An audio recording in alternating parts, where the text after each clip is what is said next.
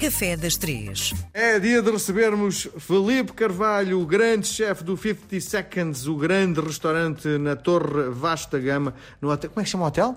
Myriad. Myriad. Bom, uh, tenho lido que é preciso ter um bom ambiente em cada cozinha, não é? O uh, Felipe tem sentido de humor? Ter, não é? Acho que às vezes também faz bem a gente rir-se um bocadinho, não temos que andar sempre com um cara sério. Sim, mas a sua cozinha, as pessoas estão em silêncio, dizem piadas, como, no fundo, tentar perceber como é que é o ambiente de trabalho.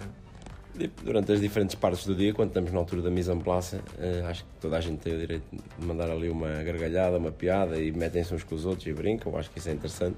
Depois, quando às alturas, quando começa o serviço, toda a gente sabe que tem que se concentrar e estar ali um bocadinho mais focado no que é o serviço, o serviço final ao cliente. Há pessoas que perguntam quais são as brincadeiras que acontecem numa cozinha.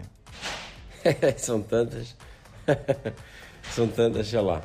Ah, ou piadas uns com os outros sobre alguma coisa que se passou durante o fim de semana, ou que algum depois contou uma piada e depois. Há muita coisa, mas sempre sem faltar ao respeito, claro. Sim. Quando chega um novato, Uh, há aquela coisa de fazer a praxe ou nem por isso? Aqui não fazemos muita praxe, mas quando chega um cozinheiro novo, se calhar fica ali durante algum tempo, com eles ali sempre em cima dele, a pressionarem, quando o serviço não corre tão bem porque ele ainda não está enquadrado, estão-lhe sempre ali a, a, chatear um bocadinho a cabeça, também um bocadinho para puxar por ele e para, para que ele sinta ali mais força e mais garra para, para amanhã estar melhor e não ter que levar com eles depois do serviço.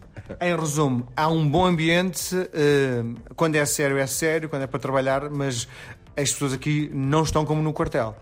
Não, eu acho que é importante as pessoas também gostarem e sentirem-se motivadas para vir para o trabalho. Se, se vierem com um mau ambiente, chegam a um ponto, se levantam de manhã e já não têm vontade nenhuma para vir, porque já sabem que vai ser um, tantas horas aqui dentro, depois com um mau ambiente, isso acho que não funciona, não é?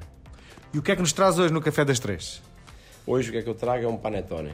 Não sei se já provou alguma não. vez. O que é isso, panetone? Panetone é um bolo muito típico italiano. Eh, é um bolo feito à altura da Páscoa também. Uh, na altura do Natal também fazem muito.